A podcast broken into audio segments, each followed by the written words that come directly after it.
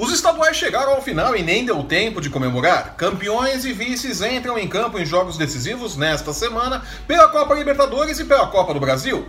A bola começou a rolar na última terça-feira e já tem brasileiro dando adeus ao sonho de conquistar a América.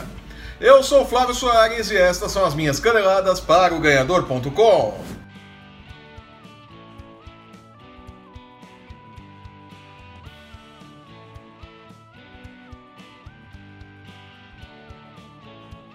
tempo de curtir o título. Campeões estaduais, Grêmio e Cruzeiro foram a campo na última terça-feira e conseguiram bons resultados pela Libertadores. Sério? Com dois gols de Everton Cebolinha, o Imortal venceu o Libertar fora de casa, chegou aos sete pontos e está na vice-liderança do Grupo H e torce hoje por uma vitória do Rosário Central sobre a Universidade Católica para precisar apenas de um empate no jogo final da fase de grupos contra os chilenos na Arena do Grêmio. Né? O Grêmio segue ali dependendo apenas dele para ser campeão. Para ser campeão, não. Mas, tchê! É, o Grêmio segue ali dependendo apenas dele para se classificar à fase de mata-mata da Libertadores, né? Que beleza! O Cruzeiro, campeão mineiro, manteve sua invencibilidade e os 100% de aproveitamento na Libertadores. A vítima da vez foi o Deportivo Lara, que levou um 2 a 0 em casa e decidirá sua classificação ou não contra o Huracan na rodada final dos grupos. Sério? Enquanto espera pelo sim ou pelo não de Rogério Ceni, O Rogério Senna é chato pra c... por isso. o Atlético Mineiro, vice-campeão mineiro, perdeu mais uma e disse adeus ao sonho de conquistar a Libertadores. A derrota por 1 a 0 contra o Nacional do Uruguai no Mineirão foi a cerejinha do bolo desastroso que foi a participação do Galo na edição 2019 da Libertadores. Glória a Deus. Mas nem tudo está perdido. Um empate na última rodada garantirá o Atlético na Copa Sul-Americana. Olha aí, é melhor que nada, né? Se bem que tem mineiro que preferiria um queijo. que maldade! Pra que esse regionalismo, né? E já que o assunto é Libertadores, vamos aos nossos palpites para os jogos desta quarta e quinta-feira.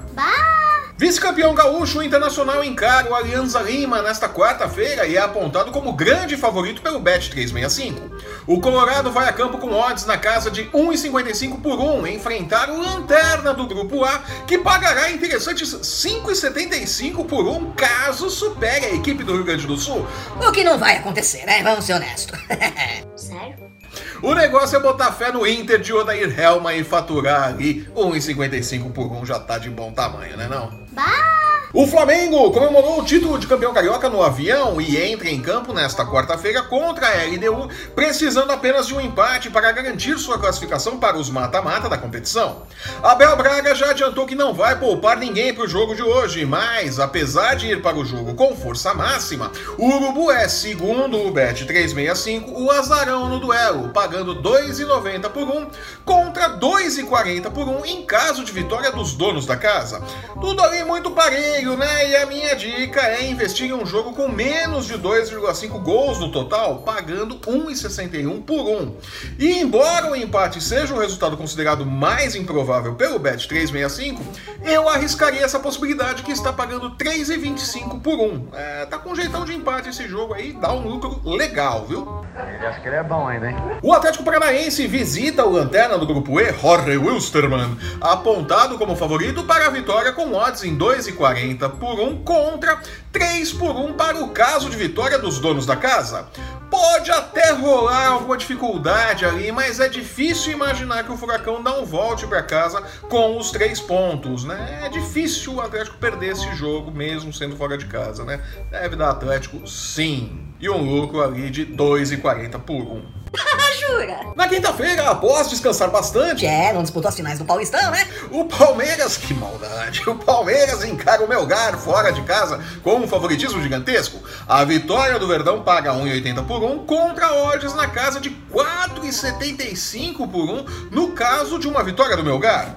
Também é fácil, nesse caso, investir no triunfo palmeirense. E cá entre nós, né? Aqui só entre a gente, né? Se o Palmeiras não vencer do Melgar, ele vai querer vencer quem nessa Libertadores, né? Por favor, né? É favoritíssimo, sim. Mudando de competição, o Corinthians, campeão paulista, recebe a Chapecoense, vice catarinense, pela volta da quarta fase da Copa do Brasil, precisando devolver a derrota por 1 a 0 que sofreu na Arena Condá na semana passada. É isso mesmo, é bem claro, né? O Bet 365 indica que o Timão, mesmo com um futebol feio de dois, nossa, como tá difícil ver o Corinthians jogando, desgraça, viu? Você assistiu o jogo? É o favorito para o jogo de logo mais, pagando 1,44 por 1 contra 9 por 1 pro caso de vitória da Chape. A Chape entra assim como azaradaça, né? Nem azarão, né? Azaradaço. É, o problema nesse caso é que uma vitória para o Corinthians não basta. Um novo 1 a 0 vai levar a decisão para os pênaltis. Mais uma decisão para os pênaltis, né, no Corinthians, né? Mas tchê, Uma vitória por dois ou mais gols de diferença classifica a equipe de Fábio Carilli, que irá desfalcada de Henrique, Danilo Avelar e Gustavo para o jogo de hoje, né? É isso mesmo, é bem claro, né? O Bet365 não acredita em um jogo com mais de dois, dois gols e meio, né? A opção tem odds na casa de 2,50 por um, enquanto que um placar final abaixo de dois gols e meio está pagando 1,50 por um. Arriscar o placar exato pode ser uma forma de aumentar os lucros. A vitória do Timão por 2 a 0 dá um retorno de 5,50 por um e fica abaixo dos tais dois gols e meio do total, né? Fechando a Copa do Brasil, enquanto procura alguém louco bastante para segurar o Rojão, que é assumir o comando do time após a demissão de Alberto Valentim, é, foi feia a coisa. Não! O Vasco recebe o Santos precisando de uma vitória por 2 a 0 ou uma diferença de dois gols para forçar uma decisão por pênaltis, é, e nem ganha a vaga. 2 a 0 leva para os pênaltis, né? Porque o Santos venceu por 2 a 0 o jogo de ida, né? Jura? O Bet365 não acredita muito nem na possibilidade de vitória do Vasco. Vamos lembrar que uma vitória por 1x0 não adianta pra nada, né? A vitória do Vasco tá pagando 2,80 por 1 contra 2,60 por 1 na possibilidade de triunfo do Santos, né? O empate fecha em 3,20 por 1 e honestamente essa seria a minha opção, principalmente porque o Santos, apesar de ser um time ofensivo que gosta de jogar em cima do adversário, não tem obrigação nenhuma de fazer o placar hoje, né? Parabéns, você é muito bom. Joga em cima do erro e da pressão do Vasco. E o Vasco vai muito nervoso pro jogo, vai muito pressionado, sem técnico, uma confusão desgraçada. Os bastidores do clube não tão legais. Vai ser complicado, né? É muito difícil o Vasco faturar essa. Um empate eu acho que tá de bom tamanho, porque o Santos também não precisa se desgastar muito nessa partida. De olho aí na estreia do Campeonato Brasileiro no final de semana, não é? Ele acha que ele é bom ainda, hein? E depois desse pacotão de dicas e palpites para os jogos da rodada, eu fico por aqui. Eu sou o Flávio Soares e estas foram as minhas caneladas para o ganhador.com. Chega! chega, chega, chega! Se você está assistindo esse programa pelo YouTube, aproveite assine nosso canal e não perca nossos programas sobre NFL, UFC, basquete e MMA. Acesse o ganhador.com e não perca um lance do seu esporte preferido e fique por dentro das nossas dicas de apostas para as principais competições esportivas do mundo e para as chances de Rogério Ceni assinar com o Galo e ficar no clube até o final do contrato. É, vamos lembrar que a diretoria do Galo já mandou instalar uma porta giratória ali na cidade do Galo, né, que mais parece um Airbnb de técnicos de futebol, né? Não para ninguém ali. Que coisa. Que beleza.